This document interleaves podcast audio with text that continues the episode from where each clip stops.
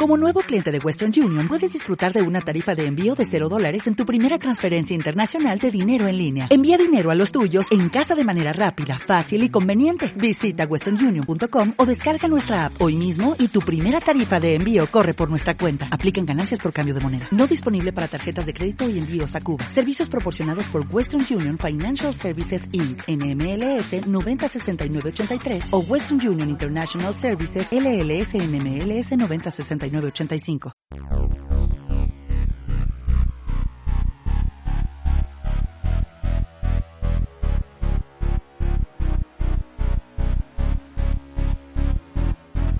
Bienvenidos a este mini episodio de Martes de Pochoclo, eh, mini episodio, episodio número 25 en realidad del podcast de cine y series que hacemos la UBIC desde Ushuaia y Buenos Aires respectivamente.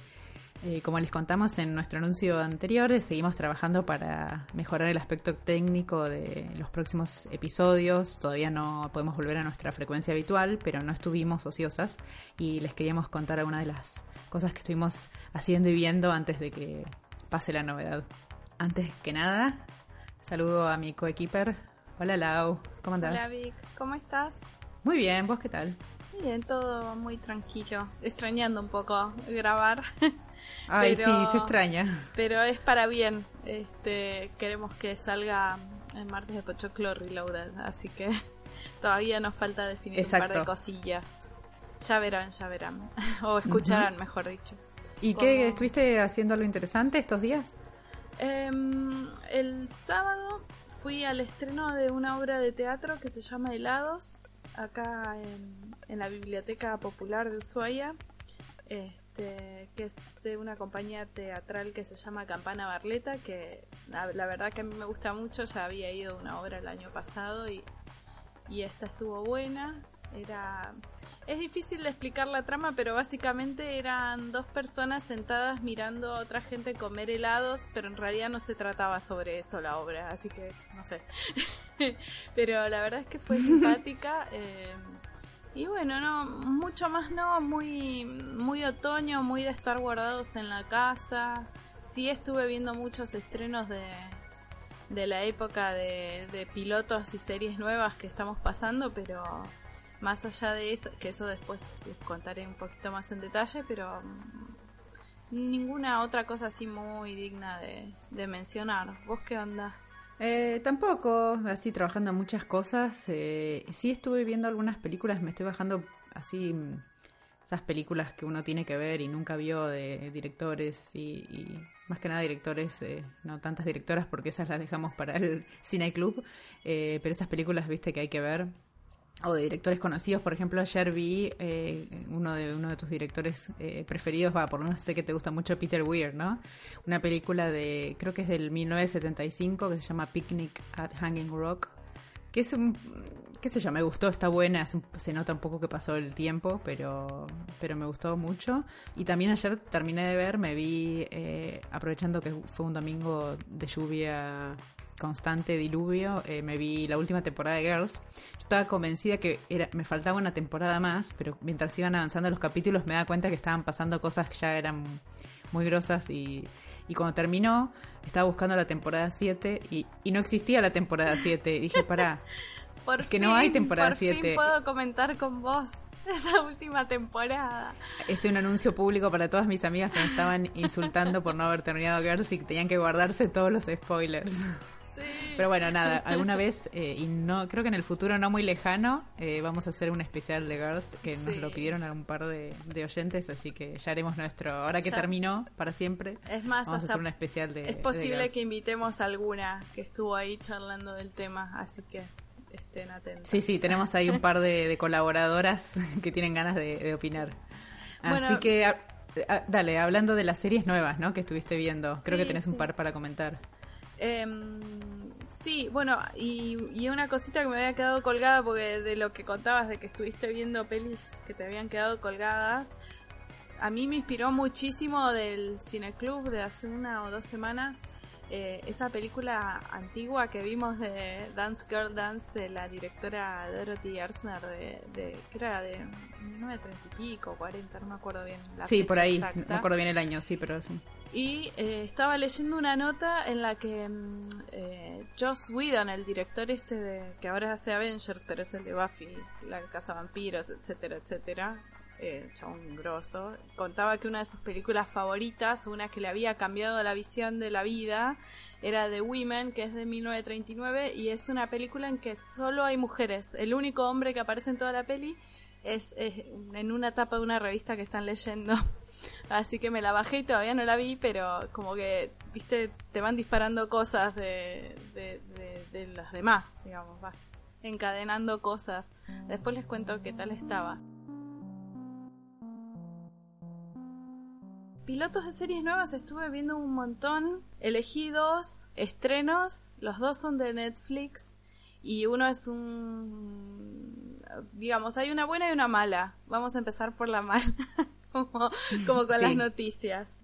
Eh, le estaban haciendo así, hacía ruido por todos lados que venía esta serie porque además la estaba produciendo Charlize Theron, que no sé qué, que esto, que lo otro. Girl Boss. Apareció Girl Boss el 21 de abril en Netflix, eh, que es esta serie de la creadora de Pitch Perfect. Narra la vida, está basada, eh, al principio de la serie dice como que toman algunas cosas de la vida de la mina, pero hasta ahí no más, digamos. Pero es la vida de Sofía Moruso, que era una chica de 23 en San Francisco, que no le gusta mucho laburar, a la, a la piba anda, como no le gusta laburar, no tiene un mango, así que anda de feria americana en feria americana y sacando comida de los de los tachos de basura, viste, cuando tiran la comida de vieja y demás, comiendo así, viviendo así, viviendo de prestado que con los amigos, que el novio, etcétera. Medio que se cansa de eso, en una feria americana encuentra una super campera de cuero vintage, no sé cuánto, y la vende por eBay a un montón de plata y le agarra la idea de empezar a vender ropa vintage por, por una página de eBay que se llamó Nastigal, y bueno, le, fue bien. Esa es la historia de la mina. Y la serie es este periodo en el que ella va descubriendo esto y se va acomodando a tener un negocio cuando es una mina que no, no puede sostener muchas cosas de su vida. Eh, la actriz yo no la conozco de otros lugares, se llama Britt Robertson. Es muy bonita la chica, muy canchera. Pero la verdad es que es insufrible el personaje de la mina. Eh, no me genera ningún tipo de empatía y la serie tampoco ayuda porque, por ejemplo, no sé, uno ha visto Breaking Bad y no son personajes que te generan mucha empatía, pero la serie está buena, digamos. En cambio, en este caso, no es una mina tan interesante, es, es re mala onda, o sea, no sé, a mí no me gustó, me parece además muy sobreactuado. Eh, de hecho, actúa RuPaul, que para mí, o sea, le tenía que dar una oportunidad, aunque sea por RuPaul, porque si está RuPaul yo la tengo que ver a la serie, pero ni eso ayudó. O sea, no, no la pude terminar de ver. eh, vi, vi, eh, creo que vi tres episodios porque dije, bueno, a veces las series empiezan medio flojas y después se ponen mejor, se acomodan, pero no. Así que nada, esa no la vean. Pulgar, pulgar para abajo. la ven a su propio riesgo, pulgar para abajo. Y pulgar para arriba, eh, esta que además eh, ni sabía que existía, de repente un día apareció en Netflix y dije, ¿qué onda esto? Es eh, Dear White People. Es una serie medio, mm, una, vendría a ser drama comedia, medio satírica, que está basada en realidad en una peli del 2014 que escribió, produjo y dirigió un muchacho que se llama Justin Simian. Eh, yo no vi la peli, así que no, no conocía. Básicamente sigue la vida de unos chicos universitarios afroamericanos en, una, en un campus viviendo en la universidad eh, que se llama Winchester, pero que vendría a ser una universidad de la Ivy League en Estados Unidos, que son estas ocho universidades que son las más prestigiosas, elitistas, etcétera, y ellos viven eh, dentro del campus en un pabellón donde viven todos los afroamericanos, latinos, así, todos los que no son, digamos, eh, waspis, los blancos, este, pero igual son chicos de, de un nivel socioeconómico alto, salvo una de ellas que tiene una beca y demás. Eh, y el tema de las tensiones raciales en la actualidad es como el tema central. De hecho, el título de la serie es la frase que usa para empezar su programa de radio la, la protagonista, que es Samantha White, que me, me hace gracia que el apellido es White, pero... Sí. Em, y siempre empieza criticando, digamos, a, nada, empieza todo, toda la serie empieza porque eh, una de las publicaciones de la universidad hace una fiesta de blackface, que es cuando se, se pintan la cara de negro tipo en alguno de los estereotipos de la cultura afroamericana y demás, y esa fiesta racista, ella la denuncia, bueno. Y la verdad es que está muy, muy simpática, la gente, la verdad es que yo la empecé a ver y me la vi entera de corrido prácticamente. Son capítulos de media hora, súper llevaderos. Eh, vos, vos me habías dicho que era como un Felicity afroamericano hablando de temas que tienen que ver con el racismo y sí tiene una vibra así, digamos. ¿Viste? Eh, también hay gente muy bonita para los que buscan también algo de eye candy, qué sé yo, para todos los gustos.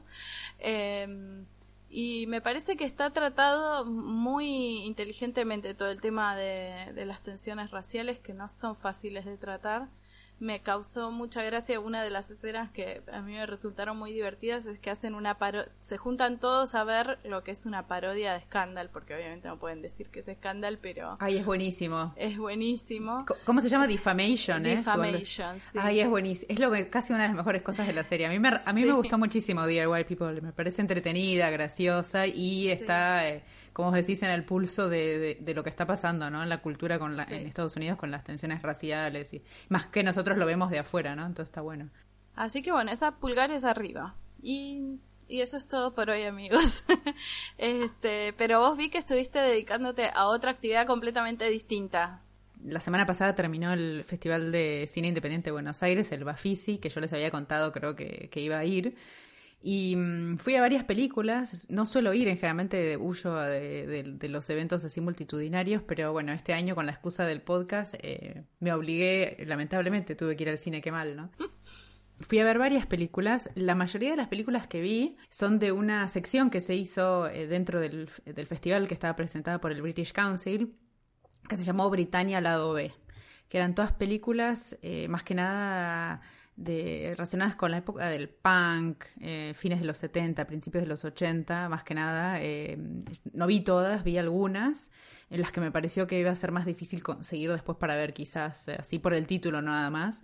Y mm, fui a ver, les digo los títulos por si las quieren buscar después para verlas. y les cuento alguna más en detalle. vi Shell Shock Rock, que se pasaba junto a Good Vibrations. Shell Shock Rock es un documental de 1979 y Good Vibrations es una biopic del 2012. Las dos tienen que ver con la escena punk irlandesa de finales de los 70, ¿no?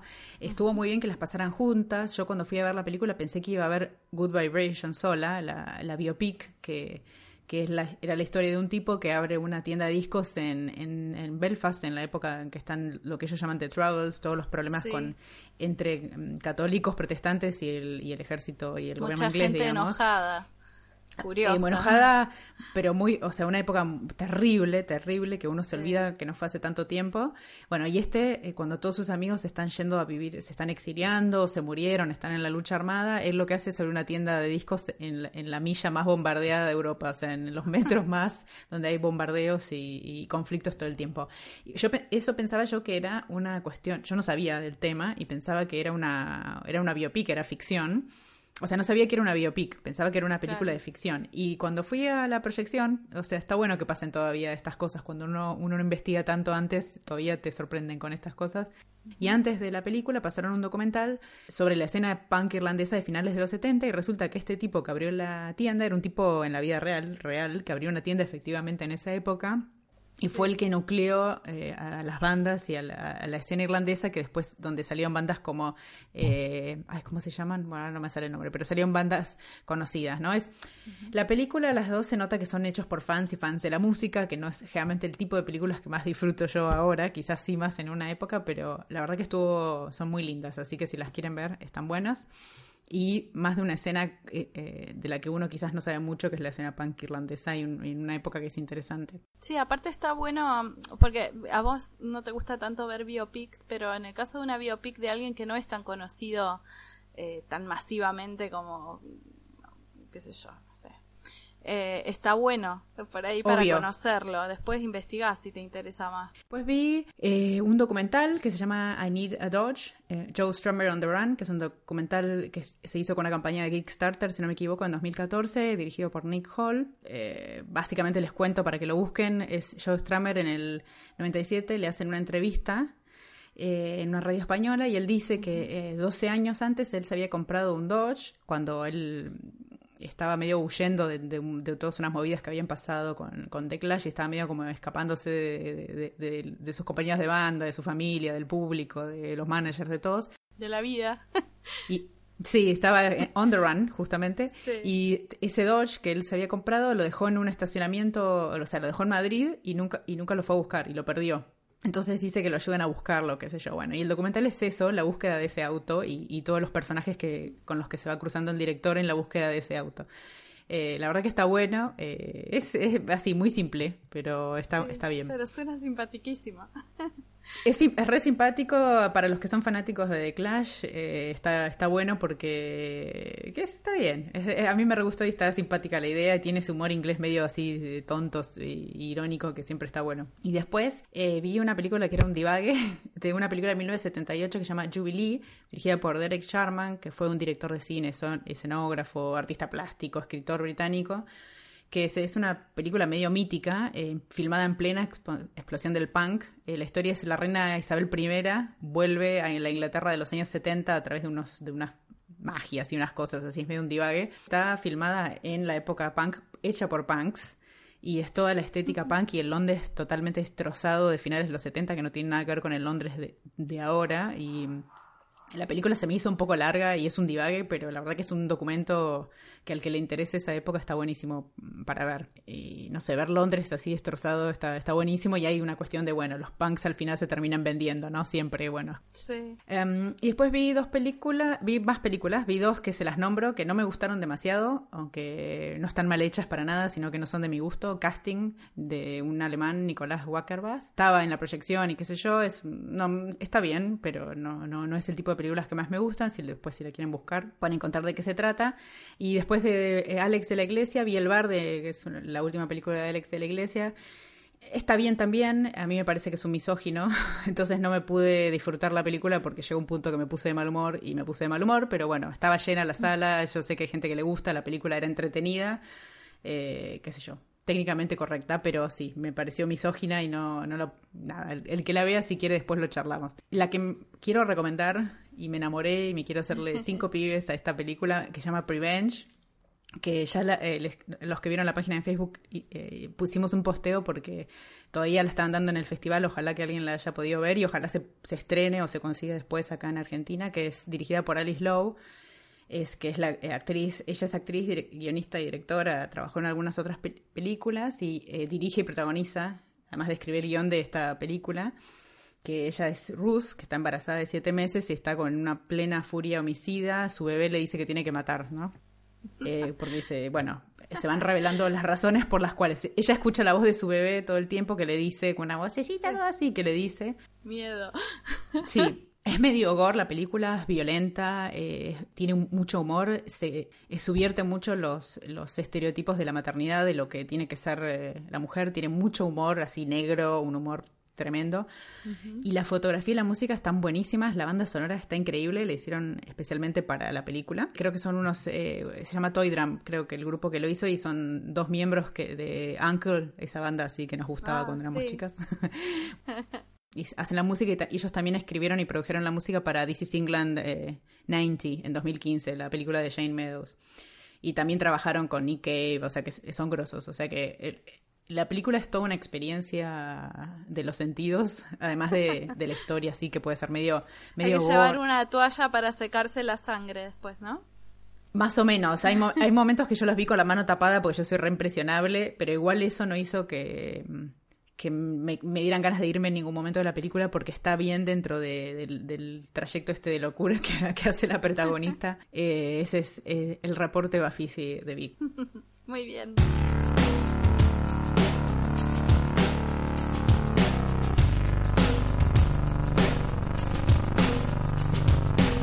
Antes de cerrar, avisamos que mañana anunciamos la nueva película de Martes Pochoclo, que todavía no la decidimos. Está ahí, tengo un par de opciones. Si quieren averiguar cuál es, únanse al Cineclub. Lo hacen mandándonos un mensaje en nuestra página de Facebook. Pueden eh, comentar en alguna publicación o algo así. También recuerden suscribirse a nuestro boletín electrónico eh, que sale todos los meses y sale, me parece que la semana que viene no la otra, le toca. Y por favor, mándenos sugerencias de cosas que están viendo, escuchando, leyendo, para que las incluyamos eh, en la sección de recomendaciones de nuestros lectores del boletín. Toda la información, ya les dije, de cómo unirse al Cine Club, buscar episodios nuevos, eh, suscribirse o aportar al newsletter en redes sociales, facebook.com barra martes de twitter arroba martespochoclo y también nos pueden mandar un mail a martesdepochoclo gmail.com. Nos despedimos de este episodio atípico, como los árboles están despidiendo de las hojas acá en el, en el otoño austral. Les mandamos un saludo grande a todos por bancarnos aún en este tiempo que estamos de reorganización. Y los dejamos con una canción que es la que le da nombre al emprendimiento de la piba esta de Girl Boss y que básicamente es lo único que pude rescatar de toda la serie que fue escuché este tema y me enamoré eh, y es de la superpoderosa Betty Davis y se llama Nastigal. Esperamos encontrarnos pochocleando nuevamente en breve. Hasta la próxima. Chau, chau.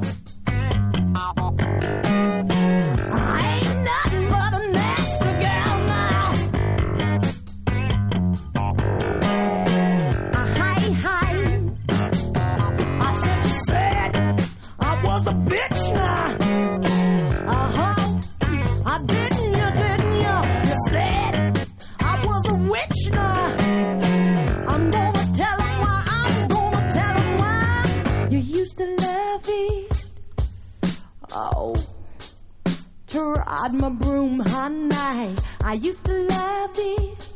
Oh, I used to love to ride the range with your